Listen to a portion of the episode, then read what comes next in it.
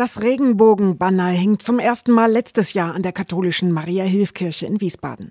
Erik Tilch von der Jugendkirche Kana sagt, anders als bei der UEFA gab es hier keinen Streit. Also es ist nicht so, dass wir jetzt die Watsche mal platt gesprochen aus Limburg bekommen haben oder hier aus Richtung des Stadtdekans, sondern uns wirklich mit Respekt begegnet wurde. Man hat uns dann gefragt, was macht ihr hier? Was sind eure Ideen? Und hat uns dann auch wirklich unterstützt. Die Jugendkirche ist in dem großen alten Bau der Maria-Hilf-Kirche zu Hause, wirkt aber im ganzen Bistum Limburg.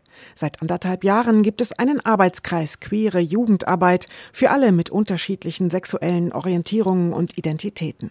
Dazu gehören Gottesdienste, Filmabende und Podiumsdiskussionen. In Wiesbaden betreut Erik Wittmund von der katholischen Jugend einen queeren Stammtisch. In der Nicht-Corona-Zeit sind wir zwischen 10 und 15 Personen als feste Stammtischgruppe und jeder hat meistens eine neue Person dabei, sodass wir stetig wachsen.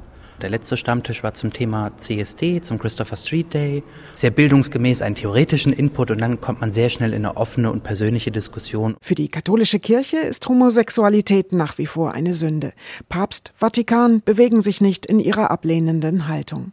Erik Wittmund. Dieses große, durchgeschnittene Band versuchen wir wieder zusammenzuknüpfen und daraufhin werden dann vielleicht einzelne queere Menschen sagen, nee, ich verstehe mich als Teil der Community, als Teil der Szene und ich bin Katholikin. Und das ist ein Satz, wenn ich den höre, dann sage ich, wir haben einen sehr großen Schritt in die Richtung gemacht. Queere Jugendliche würden oft von der Kirche verprellt, sagt Erik Tilch von der Jugendkirche Kana.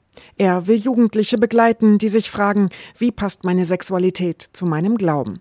Es brauche viel Zeit, aber es bewege sich doch etwas in der Kirche. Sie wird von unten gerade enorm in Bewegung versetzt. Es machen sich unglaublich viele Christinnen, Katholikinnen auf den Weg, auch Priester, Hauptamtliche Angestellte der katholischen Kirche treten ein für eine Kirche in Veränderung, die insbesondere auch queere Menschen anders bewerten soll. Tillich glaubt, dass viele helfen werden, die Kirche unabhängig von Rom neu zu gestalten.